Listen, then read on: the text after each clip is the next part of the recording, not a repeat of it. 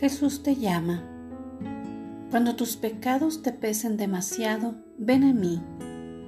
Confiésame tus faltas, las que conozco antes que pronuncies la primer palabra.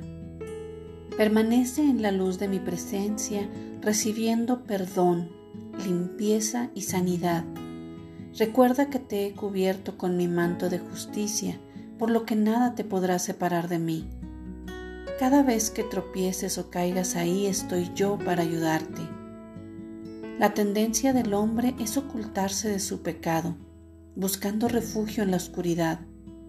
Ahí recurre a la autocompasión, a la negación, a la autojustificación, a culpar a otros y a odiar. Pero yo soy la luz del mundo, y mi iluminación derrota las tinieblas acércate a mí y deja que mi luz te envuelva, sacándote de las tinieblas e inundándote de paz. Estoy contigo.